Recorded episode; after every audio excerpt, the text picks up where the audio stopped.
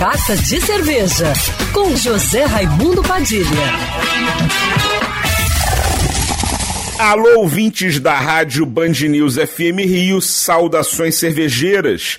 Bem-vindos ao Carta de Cerveja de hoje. Que a banda heavy metal britânica Iron Maiden tocou no Rio de Janeiro essa semana, todo mundo ficou sabendo. O que ninguém sabe é que o vocalista da banda, Bruce Dickinson, faz cerveja em parceria com cervejarias na Inglaterra e aqui no Brasil. E quando chegou no Rio, pegou um jatinho particular para ir visitar a micro cervejaria artesanal Bode Brown em Curitiba, que faz aqui no Brasil a cerveja Trooper Brasil IPA, em parceria com ele, e vai lançar outra cerveja com a marca Iron Maiden, a Aces High, uma Hop Ale com 4,7% de álcool.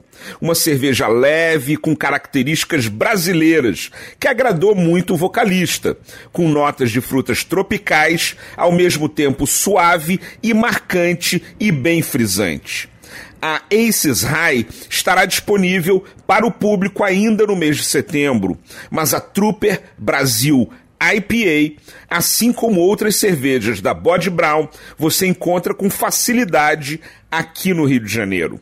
Saudações cervejeiras e para me seguir no Instagram, você já sabe, arroba Padilha Sommelier. Quer ouvir essa coluna novamente? É só procurar nas plataformas de streaming de áudio.